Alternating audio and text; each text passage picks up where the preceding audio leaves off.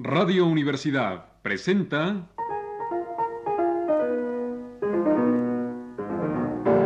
El Rincón de los Niños, un programa de Rocío Sanz.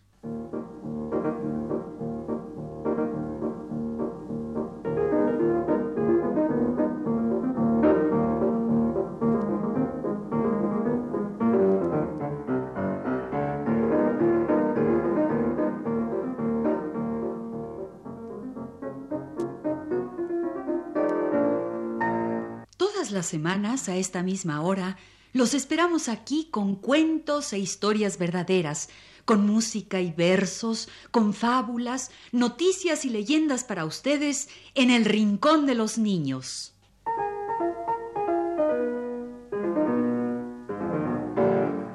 Hola a todos.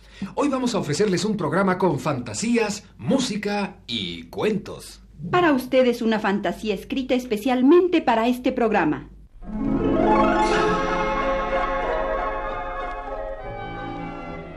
Un cuento de Antonio Sousa. Sobre Chupamirto y Ojos de Agua y el perrito transparente que tal vez era un perico y después un elefante. Y de cómo Rizos de Oro quiso bañar a Ojos de Agua y tiraron canicas y se fueron por el aire. Un cuento de Antonio Sousa.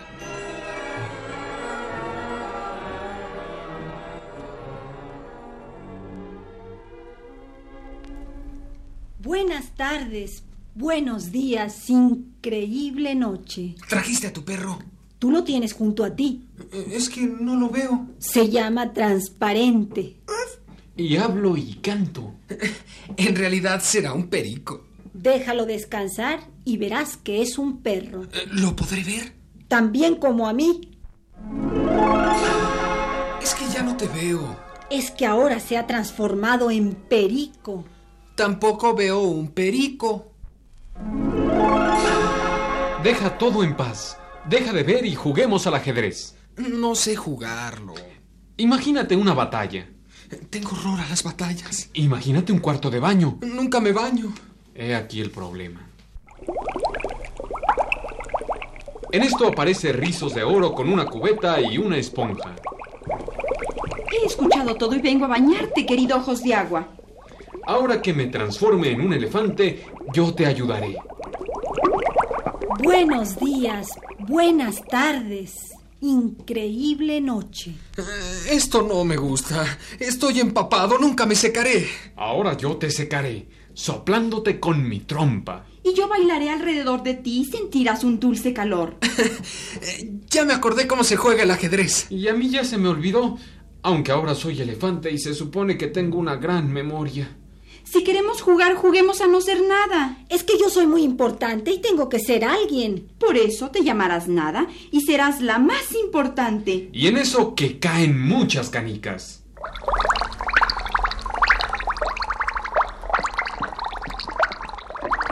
El que tenga más canicas que las tire. Eh, ¿Para qué? Para no tener canicas. Y así ganar el juego. Pues yo tengo muchas y no pienso tirarlas. Entonces no te llamarás nada y no serás la más importante. Y Chupamirto tiró las canicas. He ganado, he ganado el caballo colorado. ¿Qué has ganado? Nada. ¡Bravo, bravo! Ahora sí que eres importante.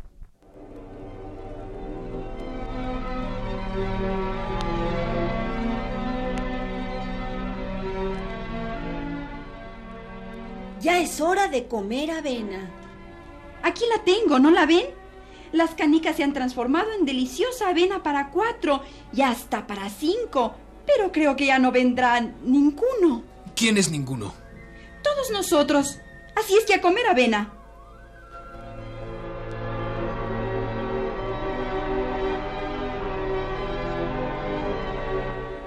Y todos comieron avena y se fueron inflando, inflando.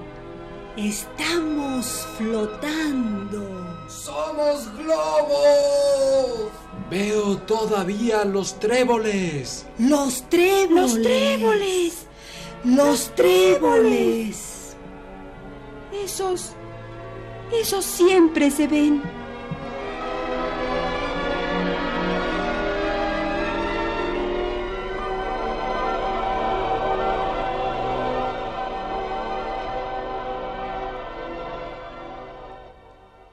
Cuentos del Conde Lucanor, del infante don Juan Manuel.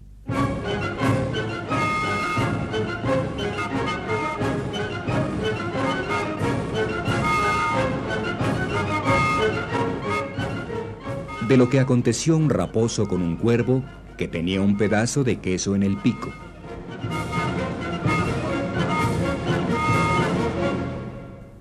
Con motivo del pleito que un amigo del conde Lucanor movió a éste después de haberle alabado en exceso, contó Patronio el ejemplo siguiente.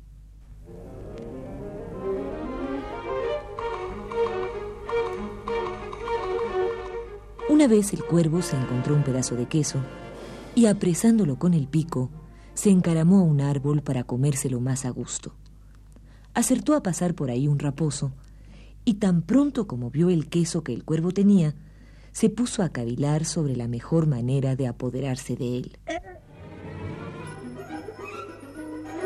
Y en consecuencia, empezó a decir al negro pajarraco. Don Cuervo, hace mucho tiempo que he oído hablar de vos y de vuestra nobleza y de vuestra postura. Y os he buscado mucho sin tener la dicha de hablaros hasta ahora. Pero ya veo que sois mucho mejor de lo que me habían dicho. Y para que veáis que no os lo digo por lisonjearos, así como os digo las excelentes cualidades que tenéis, también he de deciros las que ya no son tan buenas a juicio de muchos. Las gentes creen que el tener las plumas, el pico, los ojos y las garras negras va en mengua de vuestra postura, y no comprenden que están muy equivocados, porque la misma negrura de vuestra pluma es tan brillante que tiene los mismos reflejos que el de un pavo real, que es el ave más hermosa del mundo.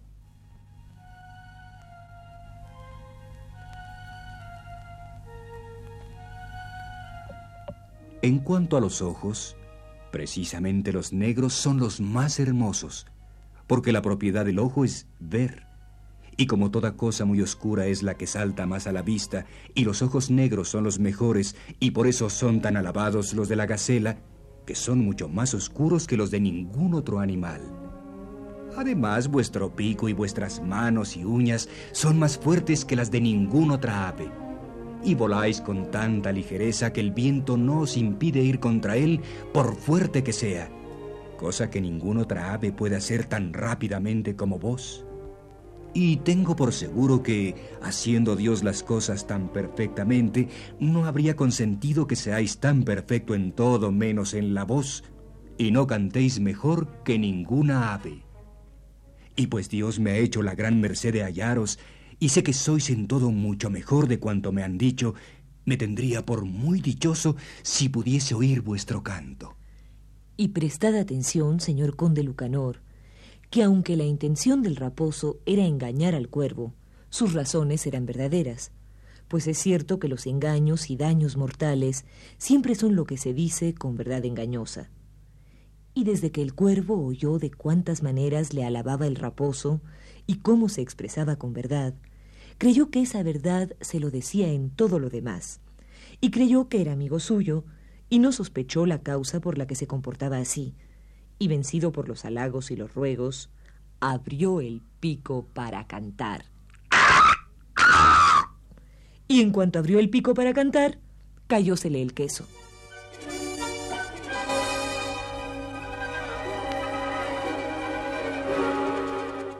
El raposo, en cuanto lo vio en tierra, se apoderó de él y salió corriendo.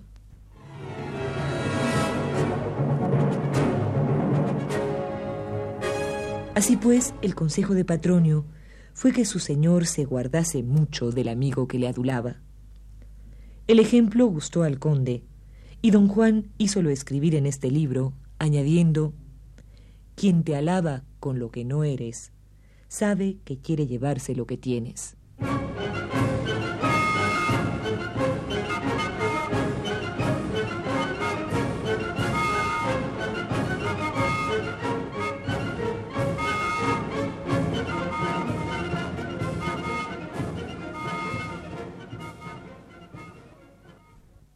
El ratoncito.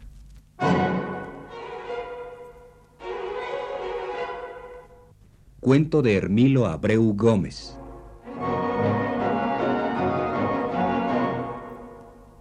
Esto que te voy a contar me lo contó un niño, y como me lo contó te lo cuento. Sucedió que doña Rata y don Ratón tuvieron una ratita. La ratita creció y en todas partes se supo que era la ratita más linda del mundo. Tan linda parecía que doña Rata pensó en buscarle marido. Pensó en todos los novios posibles, pero todos tenían defectos. A este le sobraba cola, al otro bigotes, al de más allá dientes. Ninguno servía para marido. Después de mucho pensar, doña Rata y don Ratón se fijaron en el sol. Esperaron que amaneciera, y en cuanto apareció su carota redonda por encima del tejado, le saludaron y hablaron así.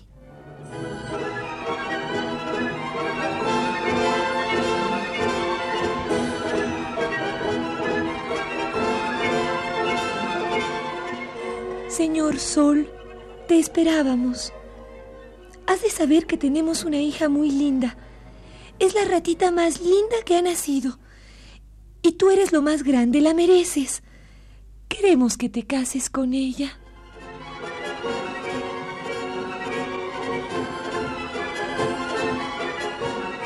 Entonces el sol dijo,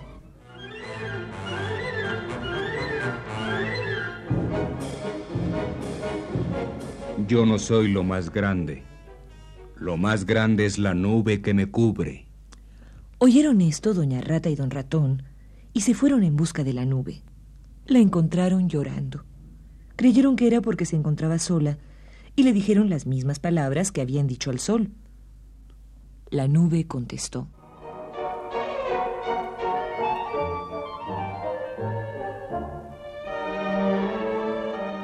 Yo no soy lo más grande. Lo más grande es el viento que me empuja. Doña Rata y don Ratón, asombrados, fueron en busca del viento. Lo encontraron en el camino. Aunque no pudieron hacer que se detuviera un momento, le hablaron así, casi al oído. Señor viento. El viento contestó.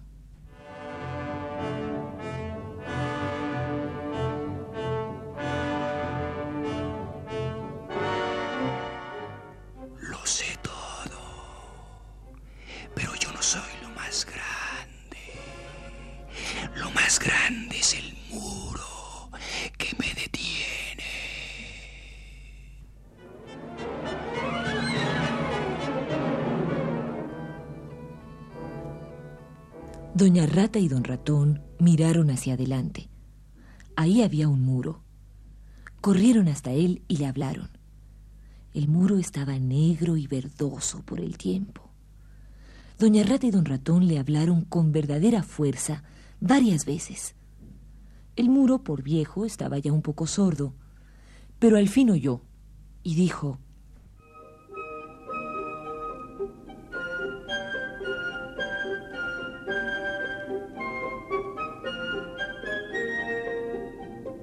Yo no soy lo más grande. Lo más grande es el ratón que me orada. Doña Rata y don Ratón se miraron, alzaron sus colitas, agacharon un poco, no mucho, sus orejitas y se deslizaron por la orilla del camino para no ser vistos. Doña Rata y don Ratón casaron a su ratita con un ratoncito.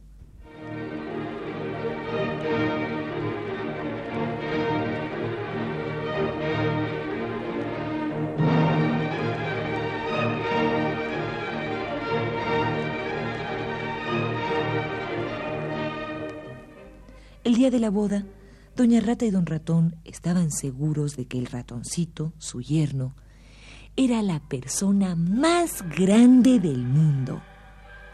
Y así lo creyeron siempre y fueron muy felices.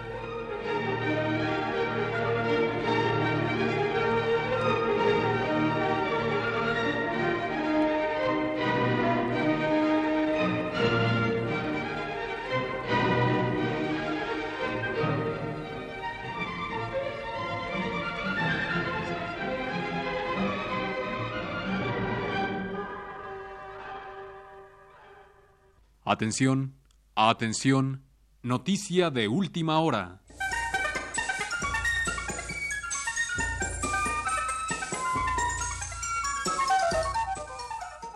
En los últimos años mucho se habla en la prensa mundial de niños prodigio.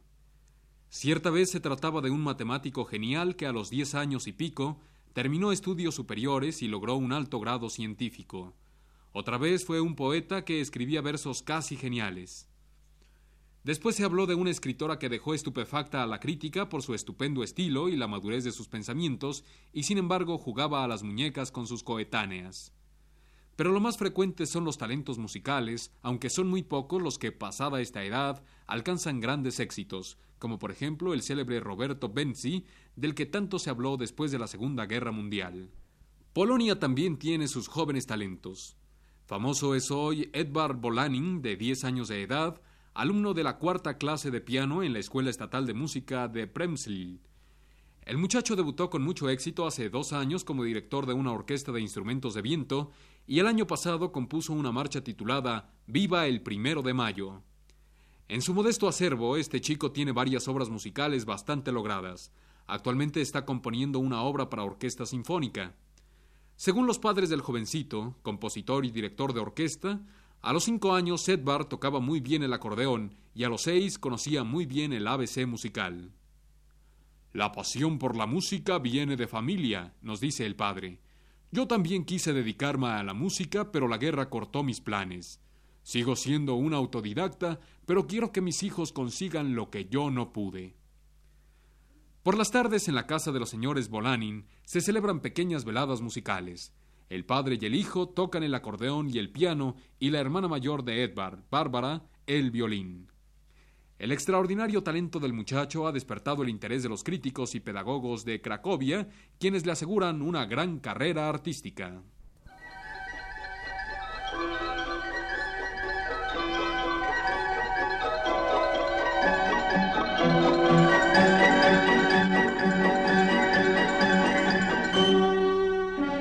Ahora, un cuento para ustedes. Un cuento de los hermanos Grimm. Yorinda y Yoringel.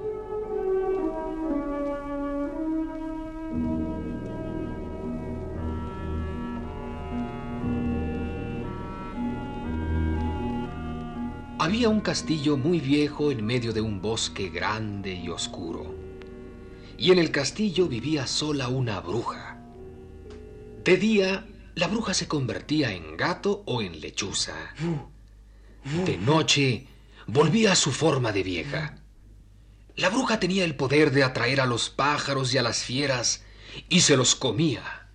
Y si alguien se acercaba al castillo, se quedaba encantado y sin poderse mover hasta que la bruja lo dejaba irse.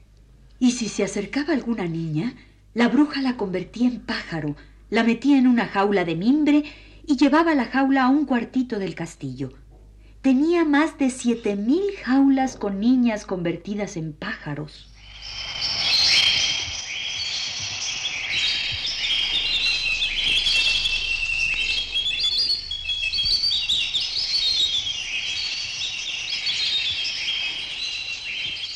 Había también en aquel tiempo una niña llamada Yorinda.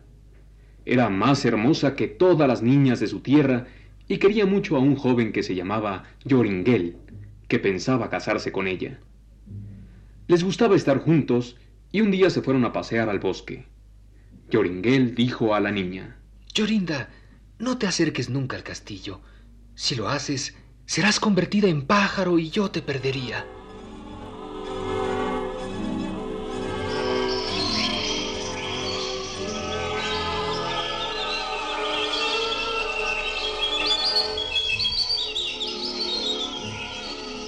Era una tarde hermosa.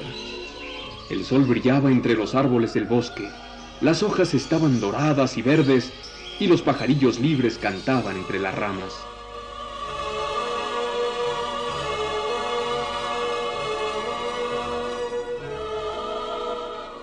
De pronto, Yorinda empezó a ponerse triste, triste sin saber por qué, y empezó a llorar. Y Yoringel se puso a llorar también. Se habían perdido. No sabían cómo volver y tenían miedo del bosque. El sol ya se estaba poniendo. Yoringel miró a su alrededor y vio entre los árboles, allí, muy cerca de ellos, el muro del castillo.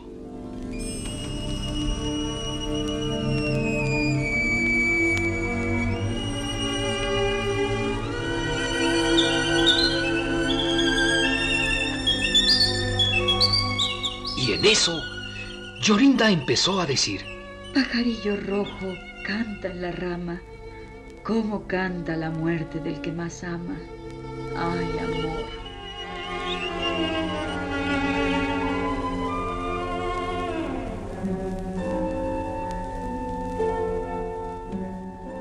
Yoringuel miró a Yorinda. La niña se había convertido en un ruiseñor y ya no cantaba con palabras, sino con trinos y silbidos. Pasó una lechuza de ojos de fuego, voló tres veces sobre ellos y chilló. Yoringuel no podía moverse, estaba como de piedra y no podía llorar, no podía gritar, no podía mover ni una mano ni un pie. El sol ya se había puesto. La lechuza se escondió en unas matas y de las matas salió luego una vieja flaca, jorobada y espantosa, con los ojos colorados y nariz puntiaguda que casi tocaba con la barbilla. La vieja iba rezongando. Se agachó, cogió al ruiseñor y se lo llevó en la mano.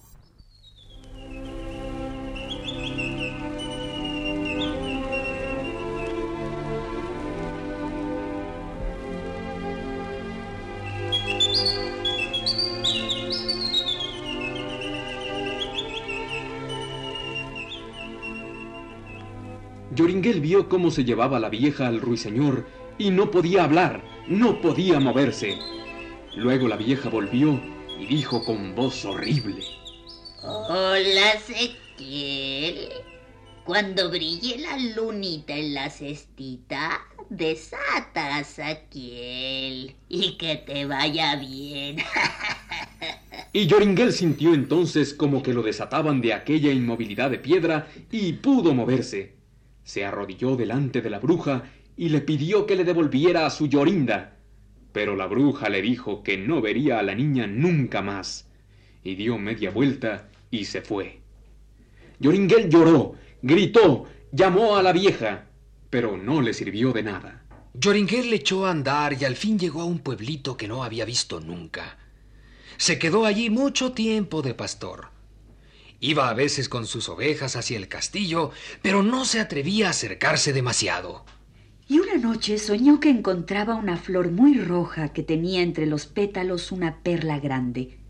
Soñó que arrancaba la flor, que iba hacia el castillo y que todo lo que tocaba con la flor se desencantaba. Y soñó que con la flor desencantaba a Yorinda.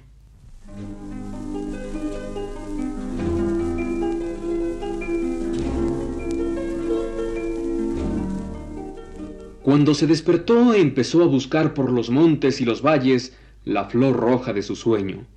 Y al noveno día la encontró.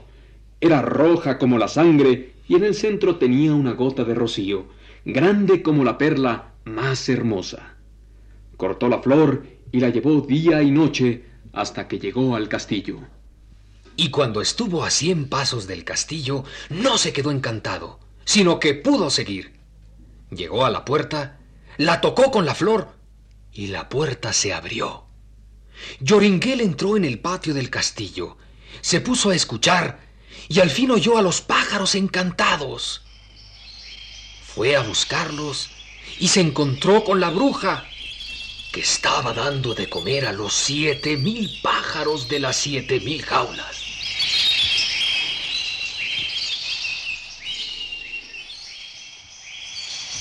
Cuando la bruja vio a Yoringuel, ¿cómo se puso? ¿Qué gritos dio? ¡Ay! ¡Ay! ¿Pero qué haces aquí? ¿Cómo entraste? ¡Ay! ¡Ay! ¡Ay! Pero Yoringuel tenía la flor en la mano y la bruja no podía hacerle nada. Yoringuel miraba todas aquellas siete mil jaulas. ¿Cuál de los pájaros sería Yorinda?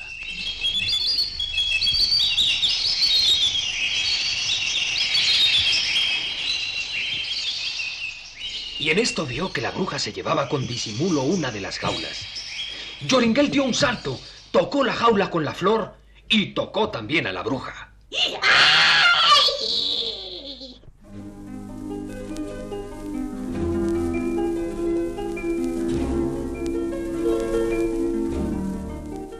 La bruja perdió en aquel momento su poder de hechizar y el pájaro de la jaula se transformó en llorinda. Yoringuel la abrazó y luego con la flor fue desencantando a todos los otros pájaros que se convirtieron en niñas y se marcharon de allí con Yorinda y Yoringuel. Y todos volvieron a sus casas muy felices.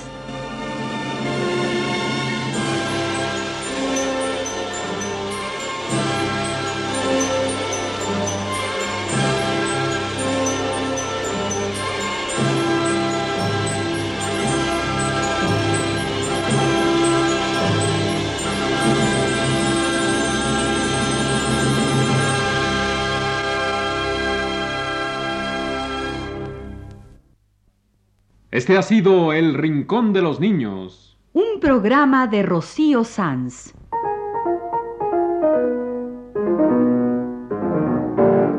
Asistente de producción, Leonardo Velázquez. Controles técnicos de Alfonso Moreno.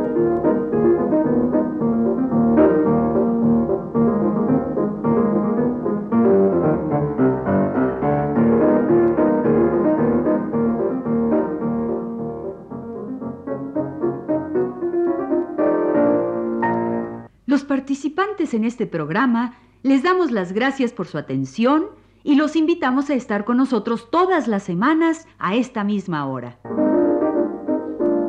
Voces de Flora Botton, Juana María Perujo, Flor Alfonso, Germán Palomares, Sergio de Alba y Luis Heredia.